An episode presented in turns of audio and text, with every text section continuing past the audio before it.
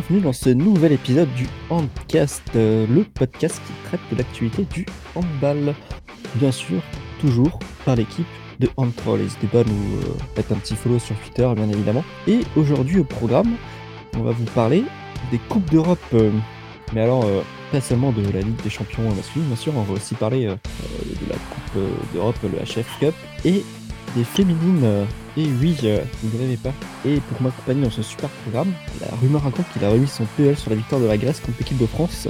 Antoine, Alors je, je dénie totalement cette information, c'est c'est totalement faux. Moi je, je mets tout mon argent sur l'Egypte euh, où qu'on soit, même s'il joue pas. il n'y a pas. Il y a qu'une mer entre les deux, hein. c'est pas non plus euh, super loin. Il a décidé de ne pas parler des Moches aujourd'hui parce qu'ils sont pas encore en Ligue des Champions. Maxime, Bonjour, bonjour, et pourtant, euh, ils sont pas loin, hein ils sont pas loin. Ah, c'est en train de chuter, mais ils sont pas loin. Et euh, il est seul à suivre le féminin et du coup, il était obligé de venir en parler avec nous ce soir. Euh, Nolan. Salut. Euh, ouais, ouais, je suis la, la caution féminine apparemment ce soir. Exactement.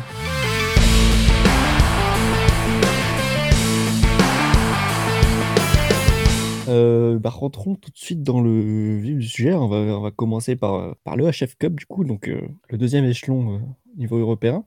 C'est l'European Et League. bah, l'European League, exactement. Merci pour la petite correction. Ils l'ont renommé. Tout le monde s'en était rendu compte en plus. hein. C'est pour ça que je préviens. Et bah, bah tiens, euh, tant que tu as la parole, est-ce que tu peux nous tout de suite rentrer dans le vif du sujet avec, euh, avec euh, l'European Cup pour, le, pour les féminines? On a un représentant féminin français. Et ça, c'est Et c'est pour ça qu'on incroyable. parle. Euh, le Nantes Qui Atlantic Handball, qui s'est qualifié du coup pour la première fois en demi-finale de, de l'European League, après un, un parcours plutôt réussi, où ils ont fini euh, première de, de leur groupe. Euh, bon, il y a eu le problème de Covid, donc ils ont eu euh, des matchs perdus, mais ils ont réussi à s'en sortir euh, première, ce qui leur ont permis d'avoir un petit quart de finale plutôt sympathique contre les Russes de Zvezda, où euh, elles ont plutôt bien géré le match aller, et le match retour, euh, ça a été tranquille, elles, sont- elles se sont imposées, mais de manière plus serrée. Donc, première qualification. Après, ça va se corser pour, pour le Final Four, où on a quand même le favori Suffolk, donc les Hongroises, hein, malgré les pertes qu'elles ont eues dans l'effectif, notamment Dina Eckerle qui est à Metz, ou encore on a eu les Hollandaises qui sont parties du côté de Dortmund ou de Dens. Ça reste quand même les favoris.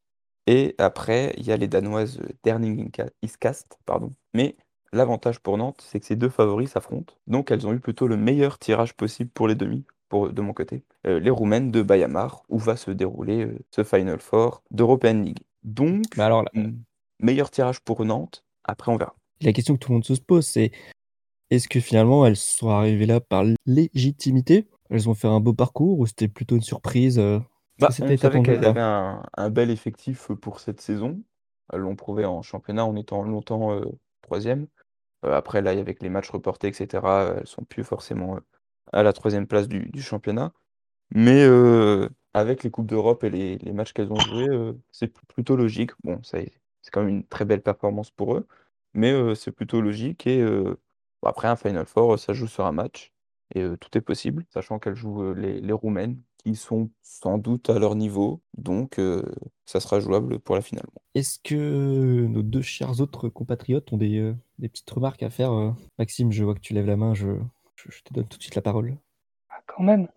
Euh, non, euh, je reviens juste sur une chose. On, a un représentant, en fait, on, on en avait trois. Faut quand même qu'on en parle un petit peu.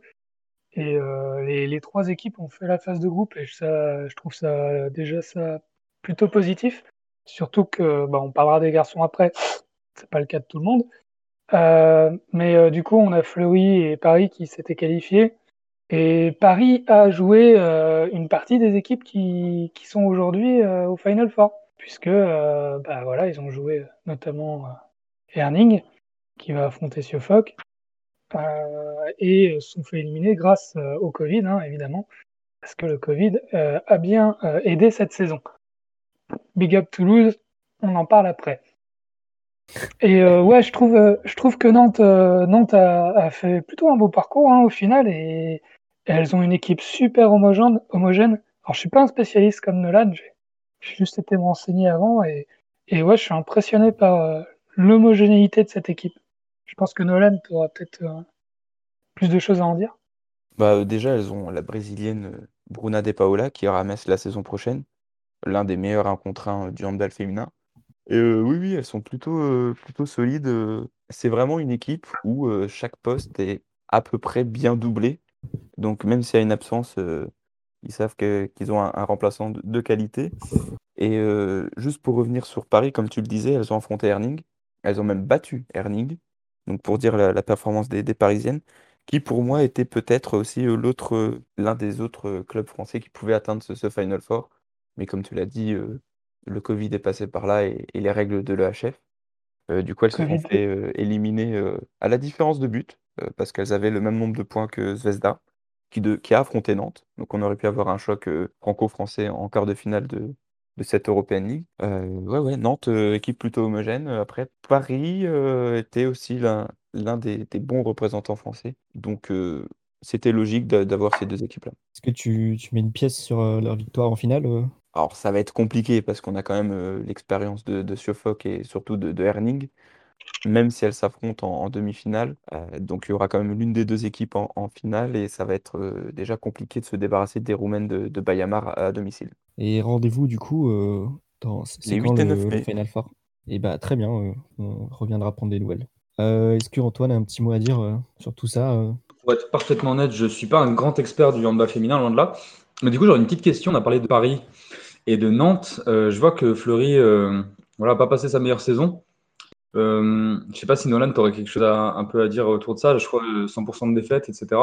Oui, enfin 100%. Il y a, aussi eu euh, euh, le Covid, donc je pense qu'elles auraient pu peut-être espérer accrocher un point sur les, matchs qui, qui restaient. Mais Fleury, la performance d'aller en quart de finale, en phase de poule, pardon, était leur objectif. Elles l'ont plutôt bien fait. Après, elles ont eu, elles ont eu des problèmes euh, de blessures euh, au cours de, de la saison. Elles ont loupé la- les playoffs. euh, elles sont allées en play-down après une série de, de 8, matchs sans victoire, je crois. Donc, ça a été une saison très compliquée pour Fleury qui va devoir, bah, qui se concentre déjà sur sa phase de play-down. Et en European League, a fait ce qu'elle qu'elle pouvait. Ok, Max pour finir? Oui, euh, je voulais dire, euh, voilà, étant un petit peu chambérien sur les bords, vous le savez, euh, je suis ravi de voir Guillaume Sorina, capitaine, enfin, entraîneur de cette équipe. Et c'est marrant parce qu'on a aussi l'enfranchi en, adjoint. Ça fait quand même une paire de, joueurs professionnels assez récemment à la retraite qui, ont repris cette équipe et, et qui ont fait de Nantes quelque chose de bien parce que Nantes, c'était plutôt une, une blague entre nous ces dernières années. Et là, cette année, c'est quand même une, une super saison. Donc, bravo. Guillaume Sorena qui avait pris, euh, c'est, euh, qui avait pris les fonctions de- d'entraîneur adjoint la, la saison, pa- euh, la saison passée euh, avec euh, Alain, euh, j'ai oublié son nom de famille, je suis désolé, euh, qui entraînait coach, euh, qui entraînait Nantes euh, l'année dernière et qui commençait déjà à montrer des, des bons signes d'une équipe qui, qui allait faire des choses dans le handball féminin. De toute façon, c'est une équipe qui monte en puissance depuis 2-3 ans là. Donc, aucune excuse pour pas aller les voir le 8-9 mai. Hein Allez, Nantes. on sera tous derrière nos écrans.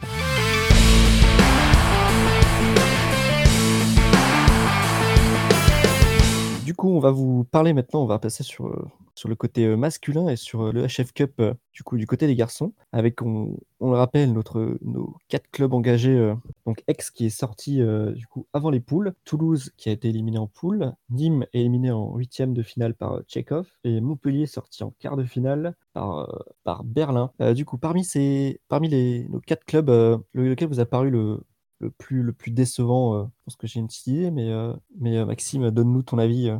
Alors, moi, mon avis, c'est que l'équipe la plus décevante, c'est Toulouse. Parce que se faire éliminer parce qu'on n'a pas joué des matchs, moi, je trouve ça très décevant. Je pense que c'est du jamais vu dans l'histoire. Et, vraiment, Toulouse, voilà, il y a, dans le nom. Le HF, ils ont, ils ont fait, vous avez manqué de matchs, ça fait Toulouse, hop, de défaite. Et derrière, c'est fini. C'est fini. Et voilà, je pense que c'est le plus décevant pour moi. Je pense que hum, quelque part Toulouse, en termes de résultats, à la fin, c'est le plus décevant. Mais d'un autre côté, quand on voit leur saison qu'ils font en Star League, euh, qui est pas forcément euh, folichonne, hein, même si ça va un peu mieux ces dernières semaines, je pense que ça leur a fait vraiment du bien d'avoir euh, cette saison européenne. Et même s'il n'y a pas trop les résultats, et surtout qu'il y a la frustration énorme, moi je parlerais plus de frustration, je pense que de déception.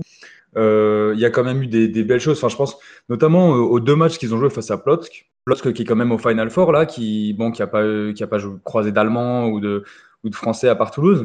Mais euh, ils, perdent de un but à domicile, ils perdent de deux buts là-bas, avec des beaux matchs où ils auraient pu l'emporter euh, à chaque fois dans les dernières minutes. Et donc, euh, je pense que globalement, c'est quand même une saison qui leur a permis de sortir des beaux matchs. je pense qu'ils ont, ils ont réussi à, tenir tête un petit peu aux équipes et à, et à prendre leur place qu'ils avaient dans cette compétition.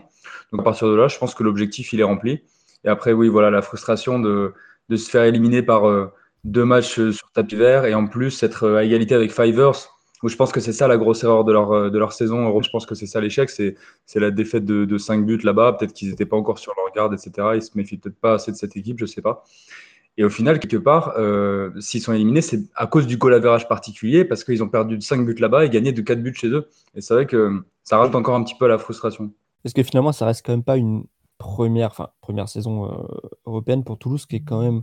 Enfin, on, ne va pas non plus leur cracher dessus. Ça reste une saison qui est globalement. Euh, je pense qu'ils ont rempli leur, leur, part du marché de leur côté. Après, qu'est-ce qu'on a d'autre comme équipe? On a eu on a eu X qui, peut-être nous a peut-être un peu plus déçus. Euh, Est-ce que X t'a déçu, Antoine aussi? Là, pareil, je pense que je parlerai aussi de frustration, dans le sens où euh, bah, ils se sont retrouvés à jouer un match où déjà ils n'ont pas pu euh, accueillir au retour. Il y a eu un match sec à Irun, qui en plus un gros tirage hein, parmi les équipes qui étaient là au, second tour de qualification. Et ils se retrouvent à jouer avec donc, une nouvelle équipe, un nouvel entraîneur. Et alors qu'à cause des cas de Covid, ils n'avaient pas pu s'entraîner la semaine d'avant, ils n'avaient pu faire aucun match amicaux. Donc voilà, c'est opération suicide le truc. Et euh, au final, j'allais dire une défaite de 5 buts, c'est peut-être euh, presque euh, un moindre mal.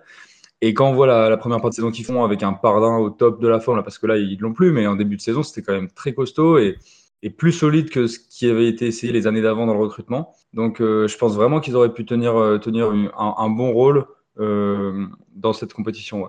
Ah, surtout que on voit que c'est quand même une équipe qui a pris de l'ampleur au fur et à mesure de la saison et je pense que faire éliminer sec comme ça sur un match, le, c'est quoi la première, semaine de septembre en plus, un truc comme ça? C'était vraiment. C'était pas, pas du gâteau pour eux. Hein.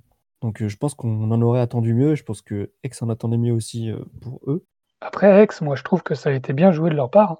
Franchement, euh, tu, perds en septembre, comme c'est un focus championnat, tu accroches la deuxième place quasiment tout le début de saison. Hein, pour moi, au moins tu te, poses plus de questions, la Coupe d'Europe c'est plus un sujet, tu te concentres sur l'année, c'est bien. Non, l'erreur stratégique, c'est d'avoir envoyé Pardin en équipe de France. Ils auraient jamais dû faire ça. Euh, et là, ils, auraient peut-être été deuxième ou troisième du championnat, parce que depuis, euh, depuis, c'est pas la même. Même si là, ils ont, ils ont récupéré un petit zapon de chèque, euh, pas, pas trop mauvais, mais ils perdent quand même à Ivry. Bon, bah. Ex, c'était bien joué jusqu'à jusqu'à cette blessure de Pardin et ripé le genou. Et non, au final, c'était une belle opération de se faire sortir avant les poules. alors, le titre online, t'as peut-être pas trop suivi, mais je sais pas si tu veux dire un petit mot sur Aix ou Toulouse euh ah, J'avoue, euh, pas trop suivi euh, les débuts de saison de l'European League de Aix et Toulouse. J'ai plus suivi la fin avec, avec Montpellier encore. Et bah, très bon enchaînement. On va peut-être passer passons sur Montpellier, du coup, qui est du coup sorti en, quart de finale après, après deux matchs assez fous contre, contre Berlin. Donc un premier match gagné par Montpellier et un deuxième match perdu par Montpellier de, contre Berlin de moins, moins 10, moins 8, quelque chose comme ça. Antoine, si tu as les stats, je veux bien que tu nous éclaires un petit peu. Perdu euh, de 8 buts au retour, euh, où il craque totalement dans la deuxième mi-temps. C'est vrai que c'est. Est-ce que c'est cruel? Non, je pense qu'ils sont. Voilà, on sait qu'une équipe allemande qui joue à domicile, c'est toujours hyper solide. Euh, c'est toujours clairement trois buts d'avance quand tu te déplaces en Allemagne. bah, tu sais que si tu fais pas ton match, ces trois buts, ça suffira pas. quoi. Et c'est vrai qu'on rigolait un petit peu en voyant toute la, communication du club de Berlin pendant la journée qui, sortait des citations de tout et de n'importe quoi pour se donner du courage. Là, et ben à la fin, c'est vrai que ça fait moins les malins. Quoi. Et puis quand on voit un Final Four à, trois, équipes, euh, trois équipes allemandes, bah, je crois que Maxime nous en parlera tout à l'heure. Mais on se dit que voilà, c'est quand même assez frustrant d'avoir vu, euh, vu le seul représentant français se faire sortir à ce moment-là. Mais d'un côté, euh, voilà, Berlin, c'est une très bonne équipe et ils auraient pu passer, mais c'est pas non plus, c'est pas non plus quelque chose de scandaleux que de se faire éliminer, par Berlin, je pense. Berlin, en plus, qui, jouait un peu sa saison sur l'European League hein, en championnat, c'est pas la folie. Euh, donc c'était vraiment pour eux l'occasion de, rattraper leur saison. Alors que d'un autre côté, Montpellier était tranquillement installé à la deuxième place de la, de la Star League. Après, on aurait quand même, beaucoup eu envie d'avoir eu Montpellier euh, au Final Four, hein, on va pas se cacher. Et pourquoi pas même une victoire contre trois clubs allemands euh, pour bien prouver que, la Star League est supérieure à la BL, bien sûr. Un petit clin d'œil à nos autres chroniqueurs. Est-ce que Montpellier s'est arrêté à sa juste valeur contre Berlin, Maxime? Je vais arrêter d'être sarcastique parce que c'est facile de se moquer d'Aix et Toulouse et puis voilà, ça s'est ça s'est terminé très tôt pour eux. Mais en réalité, je trouve que les quatre équipes ont été décevantes. Je pense que les quatre équipes se sont arrêtées euh, avant leur, avant leur juste niveau. Je pense qu'Aix aurait dû être en poule, Toulouse avait peut-être les moyens de jouer en huitième, Nîmes doit être en quart, et Montpellier, c'est une équipe qu'on attend au Final Four. Après, euh, Montpellier, euh, c'est un vrai faux deuxième du championnat, c'est-à-dire qu'il joue très très bien, mais c'est pas encore euh, c'est pas encore la certitude des dernières années. Et même si ça joue vite, derrière c'est pas souvent solide, avec des gardiens qui pas toujours au top.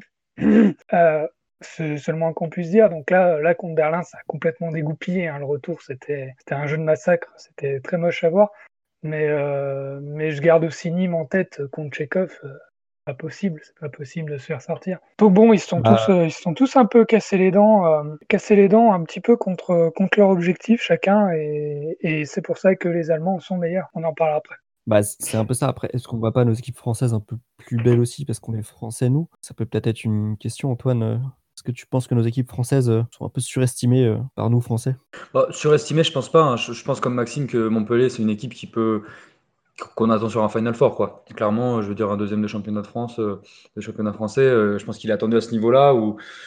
Après, voilà, comme je disais tout à l'heure, face à Berlin, c'est pas non plus ridicule. Mais je pense que là aussi, on peut encore être un peu frustré. Mais ça, c'est une constante de la saison, donc on va pas non plus passer euh, toute la saison à pleurer dessus. Mais c'est vrai qu'encore une fois, niveau Covid, Montpellier, quand même, avant, avant ce match face à Berlin, c'est j'allais dire 99% de victoire. Il y a une défaite dont ils pourront, dont vouloir, hein, sans vouloir face à, face à Magdebourg à domicile, et sinon que des victoires. Mais on leur a donné, euh, je crois, trois, trois défaites sur tapis vert, qui les a fait dégringoler à la troisième place. Peut-être aussi que euh, sans ça et en ayant l'occasion de jouer tous leurs matchs, ils auraient pu, euh, ils auraient pu aussi s'éviter peut-être un parcours compliqué comme ça. Euh, je sais pas. ça aurait peut-être été un autre Allemand en face, mais il y a ça aussi. Et pour Nîmes, pour Nîmes, moi, la vraie déception que, j'y vois, évidemment, je pense qu'ils auraient pu faire le quart. Face à Tchekhov, il y avait la place de passer. Je pense qu'ils n'étaient pas fait écraser par, Alexander Kotov à l'aller dans les dernières minutes.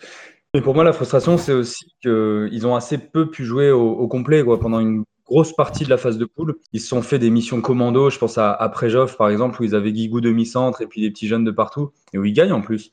Mais euh, il y a quand même une bonne partie de leur saison, même si euh, finalement ils perdent pas tant de points que ça en, poule. Hein. Euh, ils finissent deuxième derrière Berlin, c'est carrément honnête, je trouve. Mais voilà, c'est un petit peu bizarre comme saison pour eux. là, là, ils arrivent à jouer au complet maintenant, mais bon, maintenant c'est terminé. Donc, je pense qu'ils peuvent avoir l'impression un petit peu d'être passés à côté de ça, malgré tout, malgré cette situation. C'est vrai qu'ils sont quand même en quart. C'était une saison un peu bizarre pour eux, je trouve un peu déçu aussi. Hein. Je pense que Nîmes, on les attendait clairement euh, un petit cran au-dessus. Euh. donc euh, c'est vrai que, en fait, je pense qu'on est globalement un peu, un peu sur le, cette déception de ne pas avoir aucun Français en Final Four. toujours, Nola, je te donne quand même la parole. Si jamais tu veux, as un petit mot à dire, tu nous as dit que tu as suivi un peu plus la fin. Bah, j'avais plus vu la fin euh, sur Montpellier en, quart de finale avec Berlin euh, parce qu'on espérait à ce que Montpellier euh, soit au, Final Four et, je suis plus d'accord avec, avec Maxime sur les clubs français qui ont sous-performé. on voyait plus Montpellier essayer d'atteindre de ce Final Four, surtout avec son match aller où ils se sont imposés contre Berlin. On s'attendait pas du tout à ce qu'ils craquent complètement au match retour. Et c'est en ça où c'est aussi une grosse déception, c'est que Montpellier, euh, avec la performance du match aller, devait pas autant craquer au, match retour et euh, devait, pour moi, euh, se qualifier dans ce Final Four. Et donc, petite déception pour les sudistes et pour Patrice Canaillé, évidemment. Qu'on salue bien évidemment, parce que je suis sûr qu'il nous écoute. Hein. Un grand fan. Un grand fan, on peut être sûr. Bah oui, bah du coup, est-ce qu'on a quand même fait un petit tour sur les équipes françaises, mais du coup, on va peut-être rappeler le, les, quatre équipes qui ont réussi à aller au Final Four. Donc, on a euh, Magdebourg, Montpellier.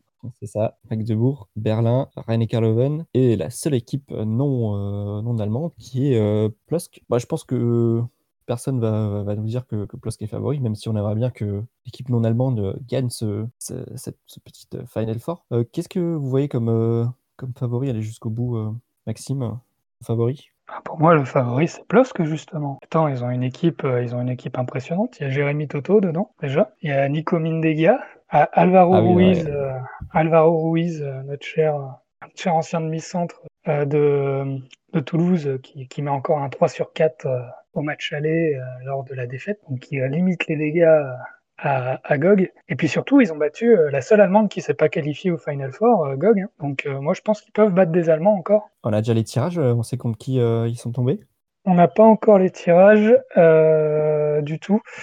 euh, mais, mais, mais ce serait pas impossible de voir plus que gagner, plus, plus sérieusement. Euh, Il y, a, y a aussi qui s'est qui s'est réveillé. Euh, Antoine va aussi confirmer euh, que avec Komayed en second gardien, ils peuvent aller que en finale. Donc non, non, Plus a, a ses chances à jouer. Plus et sinon, si on doit si on doit jouer une équipe allemande, Loven au Magdebourg, c'est quand même solide. Donc si, si, si ça doit être un Allemand, ce sera ce sera ces deux-là.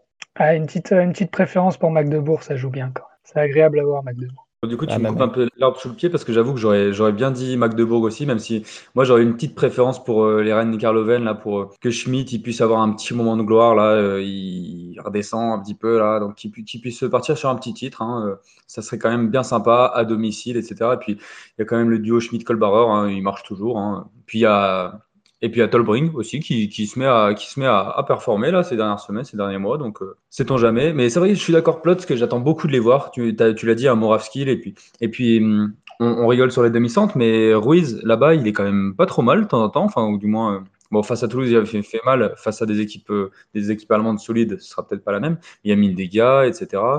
Ils ont plein de joueurs un peu couteau suisse. Euh, il y a des choses qui intéressantes, je pense, qui peuvent être euh, proposées. Et puis Berlin, on n'en a pas trop parlé, mais sur un Final Four, il peut un peu tout se passer. Et à l'image de Gopingen il y a quelques années, on pourrait bien les imaginer voir euh, hop, arriver et tout casser et puis sauver leur saison là-dessus. quoi. Bah, on verra ce que ça peut donner, hein, mais c'est vrai que en fait, je pense que les trois équipes allemandes, surtout à domicile, vont être assez costauds à, aller chercher. Mais je pense que je mettrai Magdebourg aussi. ça reste agréable à voir. Bah, après, ça va surtout dépendre des, des 4 Covid aussi d'ici là. Hein, mais et bah très bien pour cette European League féminine masculine. On va laisser la parole à Maxime qui a une super chronique à nous, présenter. Je, te laisse la parole. Alors moi, c'est ma chronique, ça va être simple. Ça va être d'essayer de prouver en trois minutes que la meilleure ligue du monde, c'est la ligue allemande. Voilà, en fait, on, est resté, euh, souvenez-vous, on est resté en 2017-2018, euh, Final Four à, Cologne, avec euh, Nantes, Montpellier et le PSG qualifié. On connaît la fin, c'est Montpellier qui l'a emporté face à Nantes en finale. Et on était, ah, on avait la une dans l'équipe, on avait le hand, quel merveilleux sport, le sport qui gagne, la France qui gagne. Sauf que c'est comme tout le reste, hein. quand on dit la France qui gagne, on oublie généralement que les Allemands sont meilleurs. Et, et c'est le cas avec l'Allemagne. Alors déjà, euh, la Champions League avec euh, quatre clubs, euh, trois clubs allemands au Final Four, c'était déjà vu. Euh, c'était déjà le cas en 2009. Et puis en plus, euh, en 2012, ils étaient presque trois puisqu'on avait Copenhague dans le lot. Alors je sais, le Danemark, c'est pas l'Allemagne. On va en parler dans deux minutes. C'est presque l'Allemagne. Euh, donc, et en 2013-2014, ils étaient encore là. Et sachez que dans tous les Final Four, il n'y a eu qu'une seule fois où l'Allemagne était absent. Je parle de Ligue des Champions. Donc voilà déjà pour placer le niveau premièrement. Ensuite, prenons un comparo. Qui c'est qui s'est qualifié là euh, au Final Four de euh, l'European League? On a Berlin, on a Magdebourg, on a Leuven. Si on compare avec le classement français, Leuven c'est Nantes. Ok, Nantes, on est d'accord, ça peut se qualifier au Final Four. Mais sinon, Magdebourg c'est Nîmes. Nîmes c'est Magdebourg. Est-ce que vous imaginez Nîmes être un dangereux club européen? Parce que Magdebourg c'est le cas. Hein. Magdebourg, c'est pas la première fois qu'ils bouffent du Final Four et qu'ils vont gagner un, championnat d'Europe. Hein. Donc euh, déjà, le respect, il est là. Nîmes, le championnat d'Europe, c'était le cas dans les années 90. À cette époque-là, Alain Porte jouait au handball. Il jouait aux arènes de Nîmes parce qu'ils n'avaient pas de stade. Et euh, voilà, on en était resté là depuis.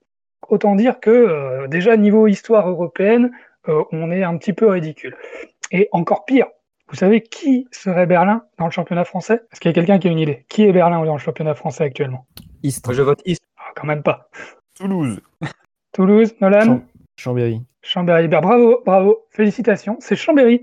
Et est-ce que vous voyez Chambéry cette année au Final Four de, de Coupe d'Europe Oui, ah, non, peut-être. Évidemment. Hein, donc moi, je, je c'est mon club. Hein, je, je l'aime d'amour, mais on va se calmer cinq, petites, cinq petites minutes.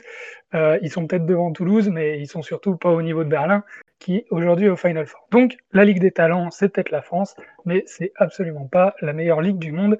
Euh, comment ils disent les Allemands? Die, euh, euh, bref, c'est un truc allemand, donc j'arriverai pas à le dire. Laissez tomber. Et enfin, dernière chose, dernière comparaison possible, le centre de formation. En France, les jeunes au centre de formation, ils jouent en National 1, National 3, ce qui est l'équivalent de la troisième et quatrième division en France.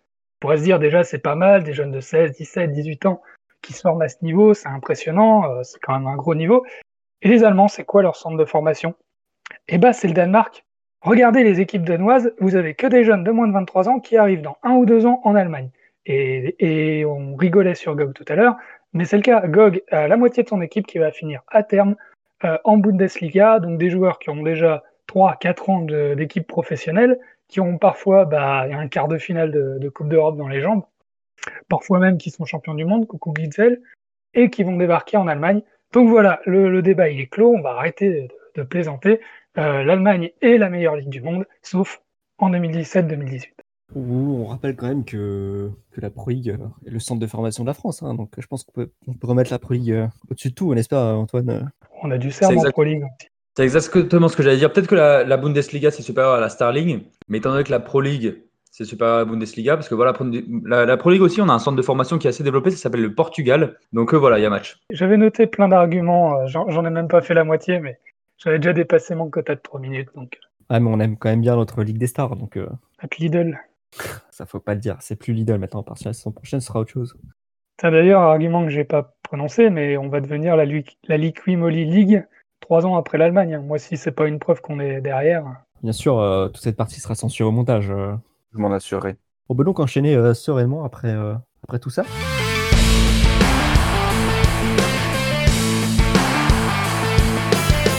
On va enfin parler du coup de la, de la Ligue des Champions. Hein. Bien sûr, on va, recommencer par, euh, par la Ligue des Champions féminine avec, euh, avec Brest qui a réussi à se hisser au Final Four. Alors, est-ce qu'elles ont une chance euh, d'atteindre la finale et pourquoi pas de gagner la Ligue des Champions, Nolan? Bah, Une chance très clairement parce qu'elles affrontent, enfin très clairement, elles affrontent quand même l'ogre Gior, les Hongroises. Mais le point positif pour les supporters du BBH, c'est que Brest et Gior se sont retrouvés en phase de poule et euh, Brest n'a jamais perdu contre Gior cette saison du coup.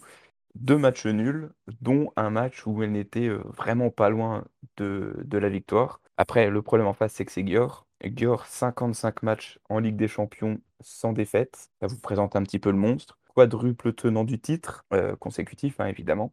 Cinq fois vainqueur de la Ligue des Champions, qui va essayer de, de remporter son sixième sacre européen. Donc, elles ont une chance parce que cette saison, elles n'ont pas perdu contre, contre les Hongroises de l'équipe de Estelle Nzemiko, Béatrice Edwige et Amandine Leno, entre autres. Mais ça reste Gior qui est presque à domicile puisque le Final Four se joue à Budapest. Donc, euh, dans la balance des poids, ça, va être euh, au, jour, euh, au jour où ça va jouer qui sera le plus en forme entre les deux équipes, qui aura le mieux préparé son match. Et Gior a quand même l'expérience là-dessus.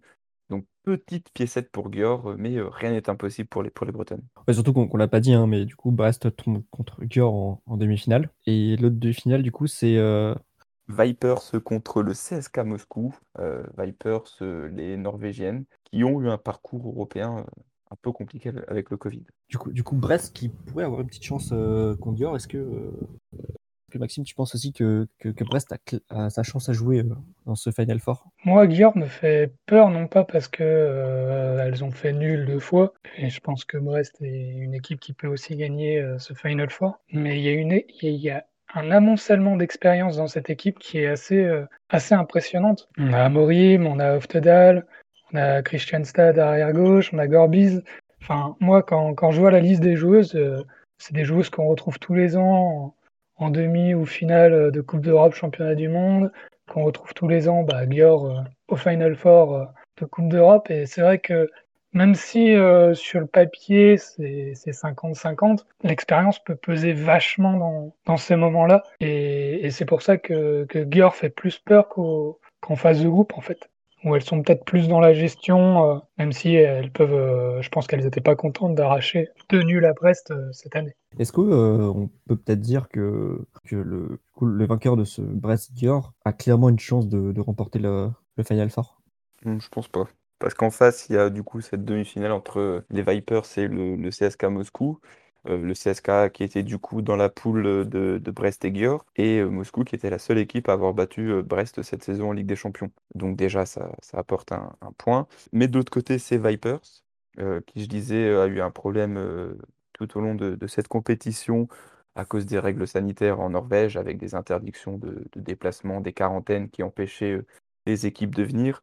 Donc elles ont eu une, fin de phase de poule un peu compliquée, mais euh, avec le championnat et euh, les, huitièmes et quarts de finale, elles ont euh, moins de matchs, elles sont peut-être plus fraîches physiquement que lorsqu'elles vont arriver sur ce Final Four et elles ont été très solides pour éliminer Rostov en quart de finale sur une double confrontation un peu sur un style Final Four parce qu'elles se sont affrontées le, samedi et le dimanche en 24 heures. Donc ça, ça va être un point important à, voir que Vipers est peut-être l'autre favori qui du coup est dans l'autre demi-finale. Très bien pour, ces, pour les favoris, euh, Nolan. Est-ce que, euh, Maxime, je lève la main, est-ce que tu as, tu as un favori qui n'est pas Brest aussi euh? Bah, Non, je voulais juste rajouter un petit point sur Vipers.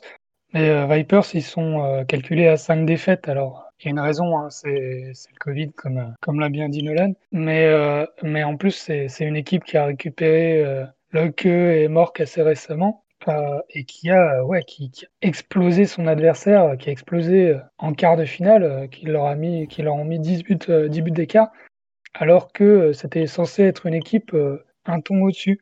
Et, et c'est vrai que ça déjà, ça, ça, pose question de quel est le, le, véritable niveau de Vipers. Et au vu des noms, au vu des noms à, aligner, je pense que c'est tout sauf une équipe à, à négliger.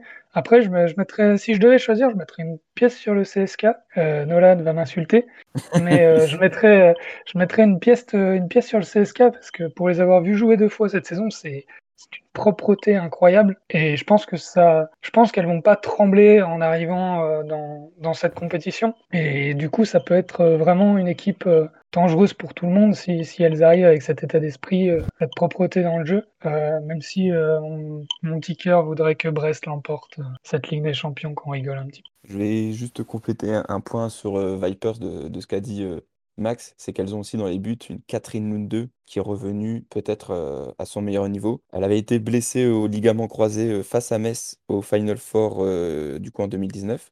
Elle est revenue de cette blessure. Elle a, elle a 40 ans, 40 ans, je ne sais plus exactement, peut-être 41. 40, 40, 41, ouais. Ouais, ouais. Et elle est revenue cette saison, celle qui a fait extrêmement mal à Rostov. Elle les a dégoûtés sur chaque tir. Donc il y a ça en plus qui, qui, qui penche du côté de, de, Vipers. Et pour le CSK, j'aurais presque été d'accord avec Max si elle n'avait pas une deuxième partie de saison euh, qu'on peut qualifier de catastrophique. Leur entraîneur a été viré. Elles ont eu beaucoup plus de mal sur les huitièmes et quarts de finale où à chaque fois elles ont dû faire euh, une remontada sur, sur les matchs retour euh, en gagnant de plus 5. Elles ont disposé de, de Bucarest quasiment à la dernière seconde. Elles devaient s'imposer de plus 5, elles l'ont fait. Euh, Bucarest et Neagou n'ont pas réussi à marquer le but qui les aurait qualifiés. Elles sont vraiment peut-être à court physiquement comparé à Vipers et c'est peut-être ça qui va qui est dans leur désavantage sur ce Final Four où elles seront moins fraîches et pourtant je suis d'accord avec Max elles avaient un jeu d'une propreté incroyable où il y avait vitesse, euh, percussion, etc. Euh, c'était très beau à voir, mais euh, elles ont perdu un peu de ça sur, sur cette deuxième partie de saison. je pense qu'on peut, on, va conclure là-dessus cette partie sur les féminines.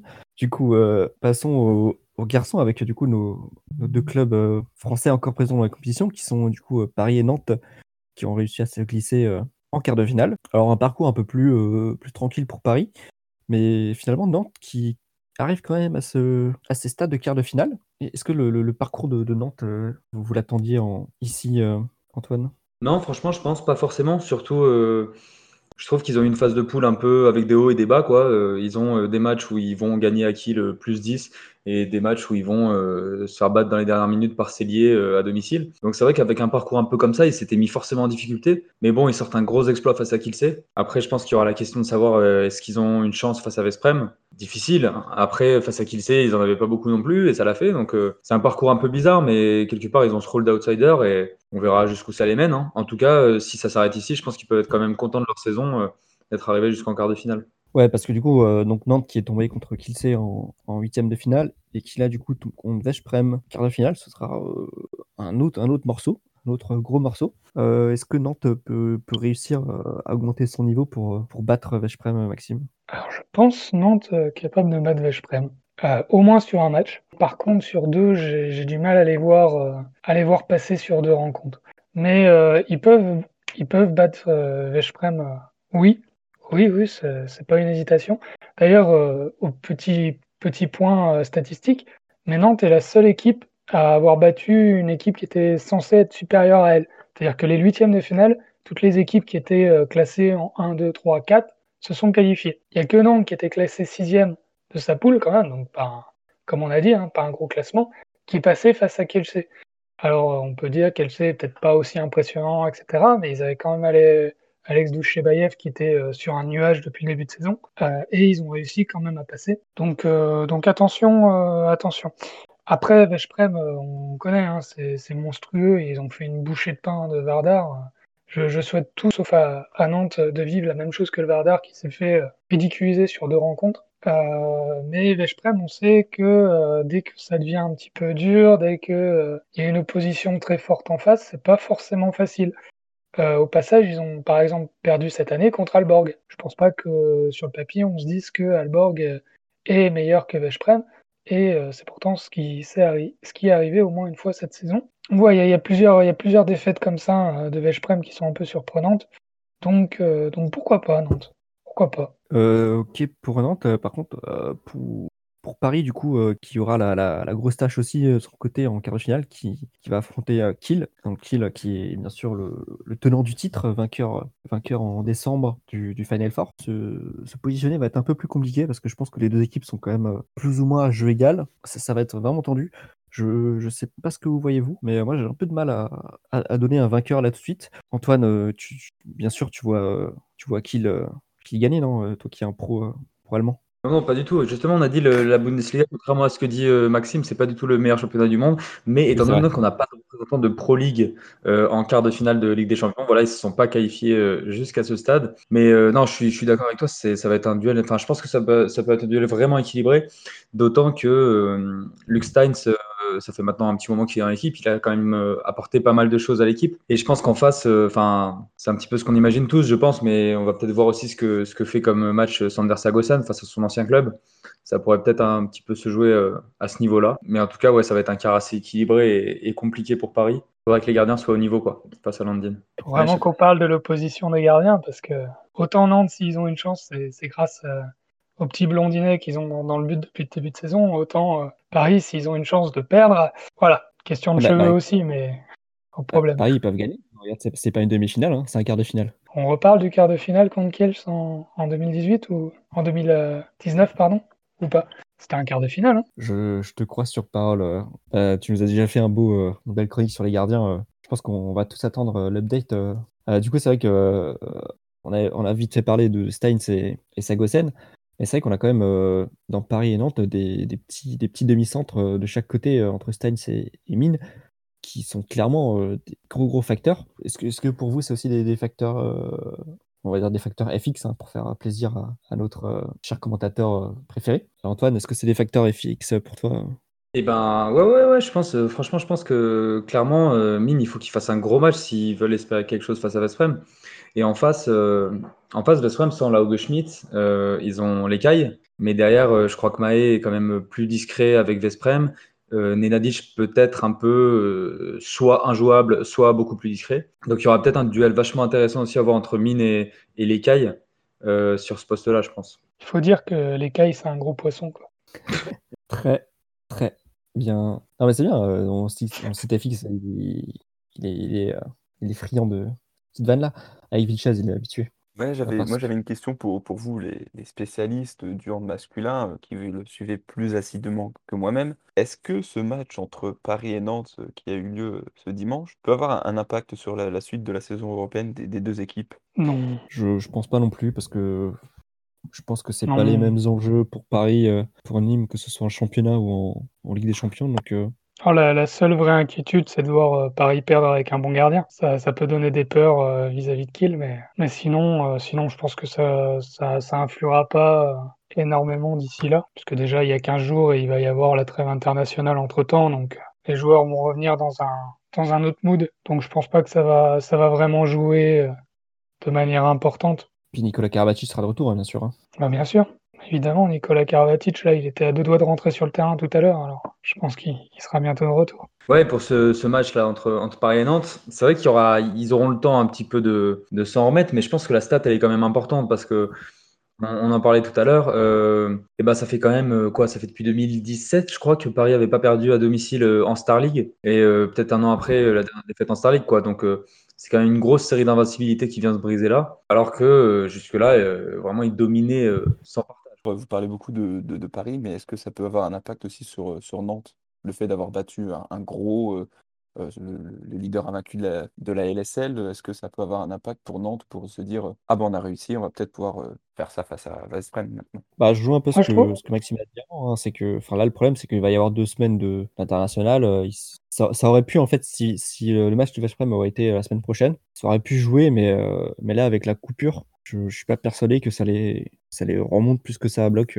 Je dirais plutôt que c'est même, c'est même une très mauvaise idée d'avoir gagné ce match parce que je pense que du côté, euh, du côté de la NASA euh, euh, hongroise, ils, ont, ils, ont, ils suivent les résultats. Ils vont prendre, voilà, ils vont prendre Nantes au sérieux. Hein. C'est pas, pas ce que je dis à ce niveau-là. Ils prennent toutes les équipes au sérieux pour arrêter cinq minutes. Mais le fait de gagner contre, contre Paris comme ça, c'est-à-dire avec la manière, avec un gros gardien, un, jeu plutôt intéressant et, une vraie force collective, bah, je pense que ça, ça va siffler un petit peu du côté de Veszprem euh, un peu fort. Ça, ça, va commencer à se gratter le cerveau et à commencer, dire, à, commencer à se dire attends, mais si, euh, si euh, Mine il a la balle en, entre le 2 et le 3, euh, qu'est-ce qui va donner la balle à un tel ou un tel? Ça va vraiment commencer à, à chercher le petit détail. Alors que peut-être il serait arrivé dans un premier temps en se disant faut être sérieux les gars, gros match, allez, euh, allez jouer bien quoi. Là je pense qu'ils vont le prendre euh, avec un autre euh, un autre degré d'intensité. donc pas forcément pas forcément une bonne opération de communication en, vue de en vue de ce quart de finale. maintenant oui, c'est la confiance, mais je pense qu'ils l'ont ils l'ont depuis un moment. Nantes, ça, joue bien quand même. Sympa Nantes, c'est bon gardien. Ouais, totalement d'accord, mais et je pense comme toi que à ce niveau-là, de toute façon, en quart de finale, ils, ils seront pas prêts à la légère. Donc le fait d'avoir gagné comme ça, eux, il faut qu'ils soient, qu'ils soient sérieux, hein, qu'ils aillent prendre. Je pense pas qu'ils sous-estiment Vesprem. Et je pense qu'ils sont un petit peu dans la lignée de gros succès. Ils ont exploit face à Kielce. Euh, je pense qu'on peut parler d'exploit à Paris vu, l'invincibilité qui, qui, tenait. Donc là, je pense qu'ils sont plutôt dans une pente euh, ascendante. Et si euh, ils continuent d'être bons comme ça, que Nielsen euh, chaud et que Min sort un grand match, et eh ben, on pourra avoir les ingrédients pour avoir une rencontre équilibrée. Ok, vite fait, rapidement, votre, votre pronostic pour, le, pour Paris-Kiel, Antoine tac comme ça. Moi, je mets une pièce sur Paris, mais voilà, je ne mettrai pas mon PEL, mon PEL dessus. Maxime? Je vais, je vais carrément faire le Final Four. Euh, Flensburg, Barcelone, Paris, Veszprem et euh, Veszprem champion. C'est une année pas normale, donc euh, Veszprem champion. Non, Veszprem, ça marche pas, ils n'ont pas le droit d'être champion. Euh, c'est pas possible. Statutairement, c'est. Ouais, mais là, vu qu'on a une année qui ressemble à rien, c'est possible. Hein. Nolan, un petit, un petit pari aussi? Ouais, moi je suis pas autant euh, à l'aise euh, sur, sur tous les pronostics, je vais juste me limiter au, club français. Euh, je vois bien Paris et je mettrai une petite pièce sur Nantes quand même. Très bien. Ça joue la grosse bah, cote, ça joue la grosse cote. Et du coup, enchaînons avec, avec une super chronique que nous a préparée Antoine. Donc bouchez-vous les oreilles et prenez un cocktail. Et à toi, vas-y. Alors moi je vais vous parler de Dragan Pechmalbeck. Alors, le 17 avril 2021, la France apprend avec stupeur et effroi la décision de Dragan Pechmalbek de ne plus jouer pour l'équipe de France, mais donc de se mettre à disposition de l'équipe nationale de Serbie. Euh, bah, c'est une nouvelle qui a surpris hein, toute la France du handball parce que ça nous a appris une chose, euh, que Dragan Pechmalbek, en fait, jouait euh, bel et bien en équipe de France. Parce que bon, on va pas se mentir, hein, l'info n'était pas non plus évidente. depuis ses trois premières sélections avec les A, c'était il y a tout pile trois ans, en, 2000, en avril 2018. Et euh, bah, depuis, Pêche Malbec, il a. Euh, bah, non, en fait, non, il a rien fait, euh, rien fait du tout. donc voilà, régulièrement convoqué dans les groupes élargis, mais l'éternel stagiaire de l'équipe de France a finalement fait le choix de se rendre disponible donc, pour le pays de ses parents, la Serbie. Et donc voilà, on précisera que c'est le pays de la mère de Dragan, qui est, c'est, la mère de Dragan qui est serbe, parce que voilà, son père, il est breton. Donc voilà, même si la Serbie a peut-être pas aujourd'hui, c'est peut-être pas une, équipe à même de gagner des titres, je pense que j'aurais quand même plus tendance à parier sur eux que sur une présence de Cesson Rennes au championnat du monde en 2023. Donc bon choix de sa part. Mais bref, euh, pas facile pour Guillaume Gilles de, garder la pêche, alors qu'il a perdu le pêche. Mais pourtant, le chef de chantier de la reconstruction de l'équipe de France euh, nous le dit tout le temps, euh, qu'il compte sur ces jeunes. Mais donc voilà, parti comme c'est, on ne sait pas. Peut-être que rien ne nous dit que Dylan Naï ne sera pas tenté de demander la nationalité polonaise ou que Yanis Len, par exemple, ne va pas se rappeler qu'il a une mère alsacienne. Hein on, est un petit peu dans l'attente, dans le doute. Mais pour autant, euh, à chaque chose, malheur est bon. Et GG euh, le reconstructeur n'intègre jamais aussi bien les jeunes qu'en répondant à sa frustration. Parce que qui vient taper à la porte d'EA Eh bien, c'est le jeune Théo Monard. Mais si, si, vous savez, il a mis quatre buts face à Dunkerque là récemment. D'ailleurs, on attend toujours le visuel euh, avec les flammes hein, de la Fédé. 4 sur 4 face à Dunkerque, incroyable. Mais toujours est-il que voilà, pour cette semaine, on lui souhaite vraiment le meilleur en sélection, qui mette à profit ses précieuses minutes sur le banc international s'il peut accéder au banc, pour apprendre à porter les bouteilles d'eau aussi bien que Nicolas Claire, hein, qui excelle dans l'exercice depuis de nombreuses années. Mais bon, on souhaite enfin aussi un bon courage à Dragan Pechmalbic, euh, voilà son petit nom euh, version serbe, euh, pour qui la sélection serbe ne devrait pas tarder à se manifester. Mais pour autant, le mois de janvier nous avait rappelé que la sélection serbe était nettement supérieure à la France, hein, on se souvient. Donc le pivot nantais devra s'y faire sa place. Mais après avoir bataillé entre Karabatic, Fabregas et Tourna, c'est pas un Mialio Marsenic, aussi brillant soit-il, qui fera peur à notre franco-serbe préféré, dont la carrière internationale va enfin pouvoir décoller. Eh ben... Eh ben, merci Antoine pour cette, euh, super chronique. Euh, on va tous garder la pêche du coup. Euh. À défaut de garder le pêche. Eh Exactement. On va donc se quitter après cette chronique qui nous a donné la pêche, bien évidemment. Et on se retrouve bientôt pour un petit épisode bonus sur le classement actuel de Lidl Star League. Comme d'habitude, n'hésitez pas à nous mettre un petit follow at Antroll1 sur Twitter. Merci à tous et à la prochaine.